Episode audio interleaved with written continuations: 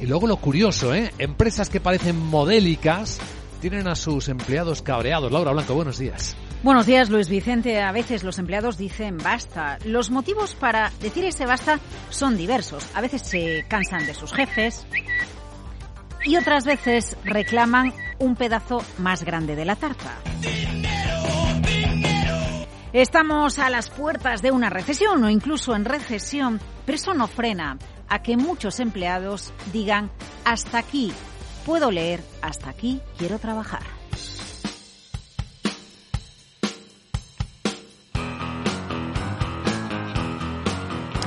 Pues mira, Hablando de bastas de los empleados, lo más sonado esta madrugada ha sido el caso de Twitter. Nueva oleada de salida de empleados que han dicho basta a la cultura de empleo hardcore, al trabajo duro de Elon Musk. Medios como Financial Times a esta hora señalan conversaciones en el chat Slack en la que decenas de trabajadores dicen que se marchan renegando de la opción ofrecida por Musk de quedarse en la Twitter 2.0 o irse con tres meses de indemnización.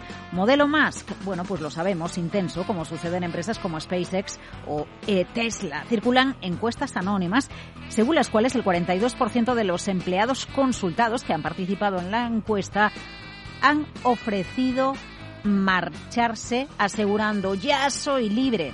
Pero la gran preocupación en torno a, esta realidad de empleados que se van, Luis Vicente, es si estas salidas para la empresa, por ejemplo para Twitter, son lagunas de conocimiento para Twitter, para el pajarito, ¿se puede volar solo sin los ingenieros, sin el capital humano que hace posible la empresa? Bueno, yo si quieres te planteo otro dilema a raíz de los trabajadores que dicen basta. ¿Cuál? Empresas con marcas potentes. Dos de las marcas más valiosas del mundo según el índice Interbrand que se publicó hace un par de semanas.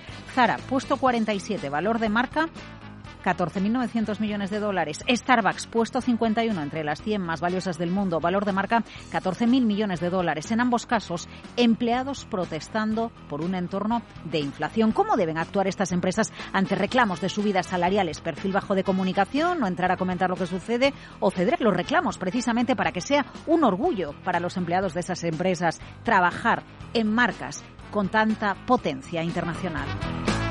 Bueno, en Estados Unidos este jueves más de 100 establecimientos, trabajadores de 100 establecimientos, en el día en el que Starbucks regala vasos, si compras el café te regala el vaso para que luego lo reutilices, optaron por la protesta, dicen que se les ningunea a los trabajadores. Y en A Coruña, más cerca, y por cierto, mientras Marta Ortega organizaba un evento con modelos como Naomi Campbell, que por cierto dan mucha proyección internacional a la propia ciudad de La Coruña y a Inditex en todo el mundo porque ponen a la ciudad en el mapa, bueno, pues los trabajadores siguen protestando. Es curioso porque piden subidas salariales en pluses. El eh, trabajo de las empleadas de Inditex en Coruña en sus tiendas está por encima del convenio.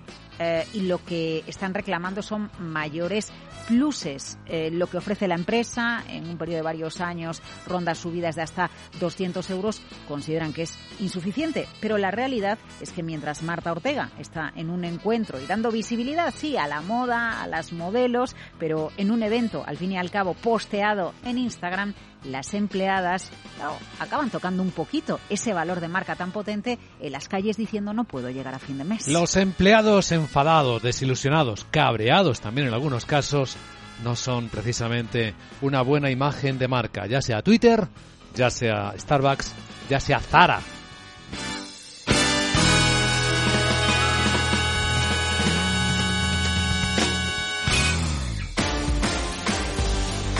Bueno, pongamos algo de música al viernes porque nos preguntábamos eh, qué se está moviendo con tanto espectáculo durante toda la semana y con una lectura netamente económica que podemos ofrecer originalmente. Eh, bueno, a ver, lectura económica, la industria musical. Lo primero, Taylor Swift, una empresaria donde las haya cancelado la venta de entradas eh, de su Eras Tour prevista para este viernes ante los problemas de Ticketmaster que hemos ido contando a lo largo de la semana, con las ocho horas, web colapsada, inventario suficiente y sobre todo la reventa, ¿no? Entradas que llegaban las más caras a 900 dólares se llegaron a vender por más de 15.000. Taylor Swift, protagonista este viernes, los Grammy Latino, Drexler, Bad Bunny, o Rosalía, que ha llevado la marca España, eh, la música latina por todo el mundo, pues los éxitos de los Grammy Latinos anoche en la gala celebrada en Estados Unidos.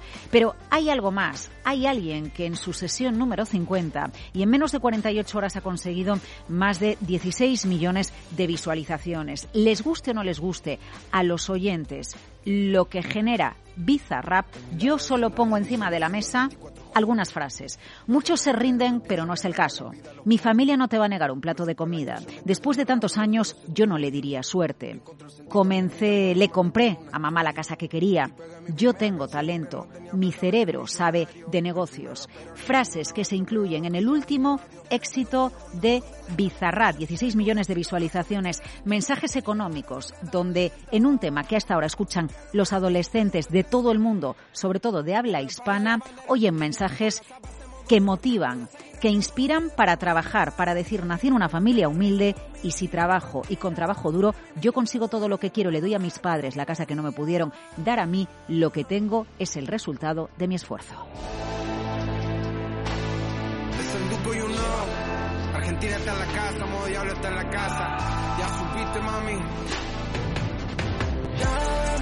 Bizarrat, que es argentino, es un país que es un auténtico laboratorio económico. Importante esta lectura porque no perdamos de vista que la música también genera creencias económicas.